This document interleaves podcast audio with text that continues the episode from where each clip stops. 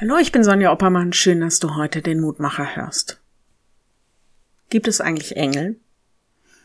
Nun, in der Bibel ist vom ersten bis zum letzten Buch immer wieder von Engeln zu lesen. Durch sie greift Gott ein. Er spricht zu den Menschen, er führt und leitet sie.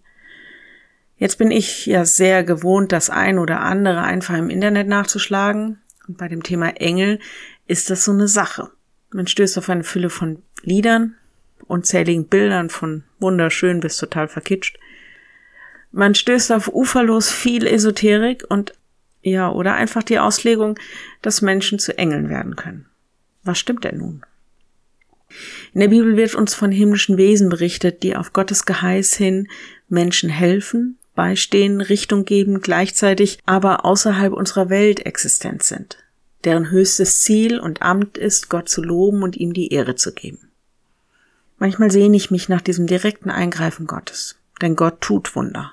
Gott ist bereit, uns sogar durch Engel zu unterstützen und zu schützen. Meistens dient das allerdings seinem Plan und ist mit lebensveränderten Ereignissen verbunden. Mit Aufbruch, mit Berufung, mit Aufgaben, mit einem Geh, mit mutig sein und weitermachen.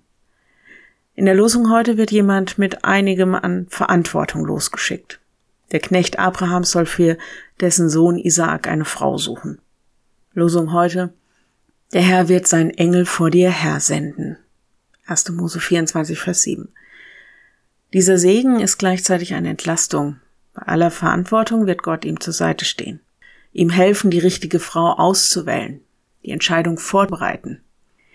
Der Engel, der vor ihm hergeschickt wird, das ist eine Zusage, dass Gott das Kommende begleitet.